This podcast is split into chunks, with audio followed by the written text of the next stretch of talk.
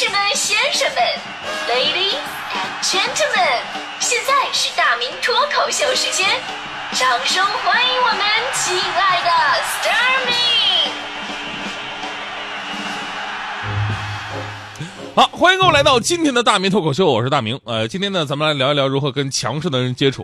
因为最近呢，有个词儿特别的火，叫“明学”。这个之前咱们节目啊，哈就就跟大家伙提到过一嘴。而如今呢，这个词儿都已经拥有了自己的百度词条了。什么是明学呢？明学啊，网络流行词，来源于《中餐厅第三季》，是指专门研究和关注中餐厅第三季店长黄晓明表现为看点的学派。在明学的思想指导之下，说出来的都叫名言名语。就关于霸道总裁说出来的名言名语呢，大家伙也可以感受一下啊。如果你身边有这么人啊，跟你这么说话的话，你是会揍他一顿呢？还是会揍他两顿呢。比方说啊，我不要你觉得，我要我觉得，啊，你们不要闹了，就这样，都听我的。我不觉得这是个问题，这是你的问题，你必须要解决。这个问题不需要商量，都听我的，啊，都听我的，不管你们怎么想，都听我的。要么你别干了吧，我不管几个，我要全部搞定。我再说一遍，全部搞定，不要再问我几个，全部听懂了吗？全部搞定，我不管，我说一个就一个啊，这这这这这类似于这样的话吧啊。当然，其实如果你放到对话的语境当中，才能真正感受到明学的魅力。所以你会突然发现，哎，这个所谓的明学，不就是以前我妈跟我的说话方式吗？对吧？我说妈呀，我觉得我好像感冒了。我妈说了，我不要你觉得，我要我觉得，你就是手机玩多了，说什么玩意儿啊？我说妈呀，我想吃羊肉串，我看你像羊肉串。而网友呢晒出了自己女朋友跟自己用明学对话的截图，女朋友问他，你在不在呀？他说在啊。女朋友说了。啊，我口红丢了，你现在就去银泰给我买一支 MAC，快，现在就去。他问了，呃，I 啊，I M A C 是啥呀？你说了，这是你的问题，你自己解决。听我的，现在就去，马上，立刻，now。其实明学之所以现在能被这么热炒啊，也是影射了当当下就一类很常见的人群，那就是。干什么都非常强势啊！对身边的人总会提出非常硬核的要求，而且呢不求过程，但是必须要求结果的这么一类人。这样人其实特别的多啊，也不是说他们人不好啊，而是性格就是这样的。我身边就有这么一个朋友，我印象特别深刻的一件事，应该十几年前了。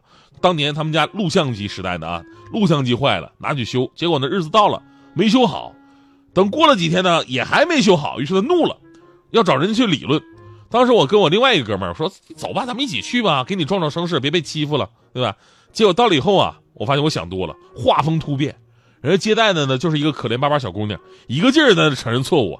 然后我朋友手里拿着那个录像机的电源线，跟那个鞭子似的，啪啪抽人家前台桌子，一边抽一边喊：“你今天必须给我修好，我不管什么原因，那都是你们自己的问题，这事也不需要跟我商量。总之你必须今天晚上全部搞定。”我当时看到那姑娘吓得哆嗦了，结果呢，我们两个本来是来着给她壮声势的朋友，后来呢，一个劲儿在那劝，别别别别别别拉倒吧，人家小姑娘也抽到人家，不至于不至于。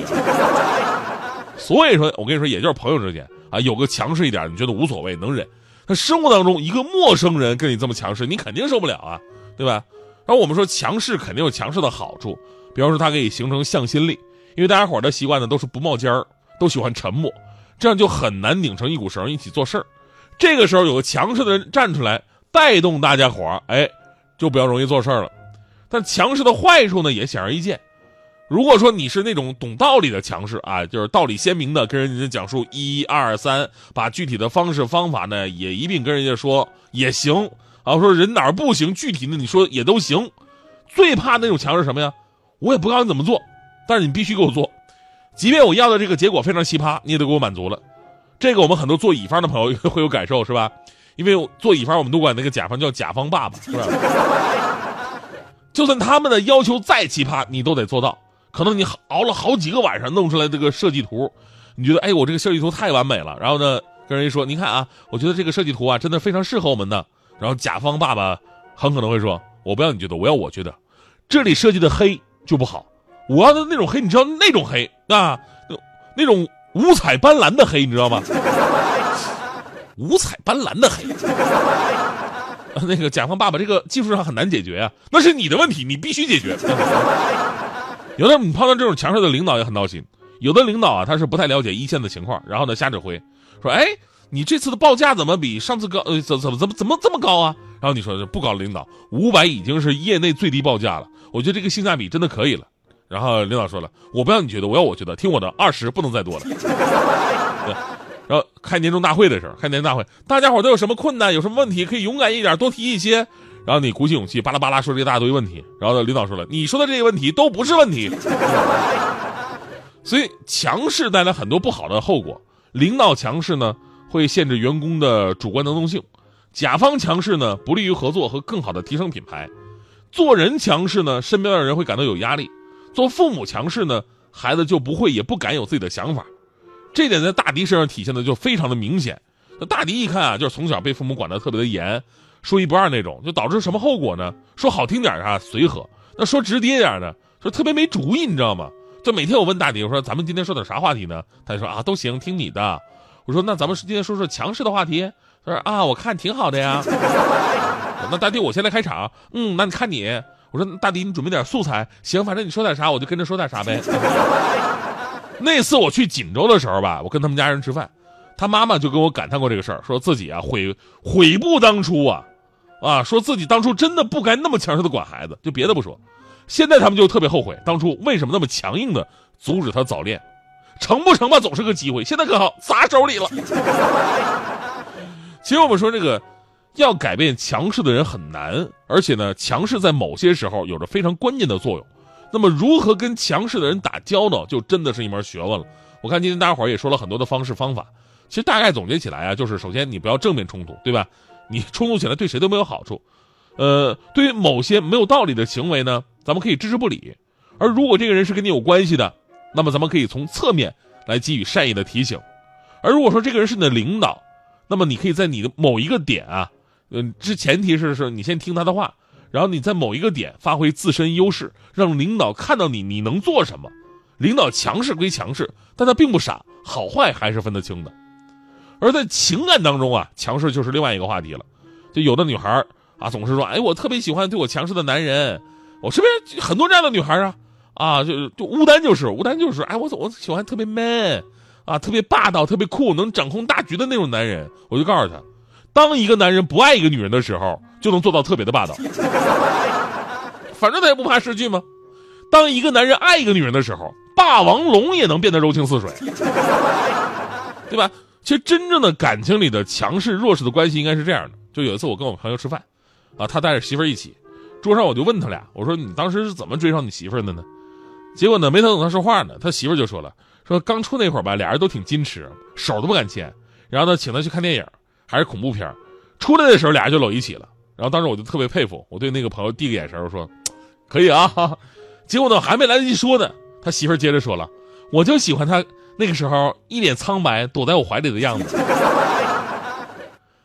看恐怖片你躲人家女方怀里，大哥你这么怂吗？”所以这个故事其实告诉我们道理啊：两个相同的人，比方说都很强势或者都很弱势，真的很难和谐相处。只有互补才是最长久的搭配，所以呢，很两个人真的很难说天生就互补。那么，牺牲小我，成全大爱，这才是和谐家庭最踏实的基础。就比方说，我刚才的朋友，我敢保证他是故意钻人家怀里的。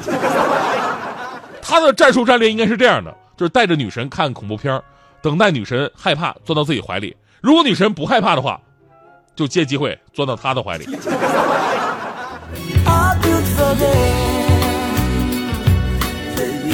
太完美，A beautiful day，没时间浪费，A built for them，烦恼是点缀，A built for them，happy every night，that's so rare my friend，我被快乐灌醉，有多美？卸下了所有防备，释放出一切负累，让感觉尽情去发威，跟我一起飞，去体会，孤单也有罪，擦干心中的泪，别管你是谁。Oh, 么作废，不要让心情疲惫。A beautiful day，一切太完美。A beautiful day，没时间浪费。A beautiful day，烦恼是点缀。A beautiful day，Happy night。That's so Rick and my 被快乐灌醉，有多美？卸下了所有防备，释放出一切负累，让感觉尽情去发挥，跟我一起飞，去体会。孤单也有罪，擦干心中的泪。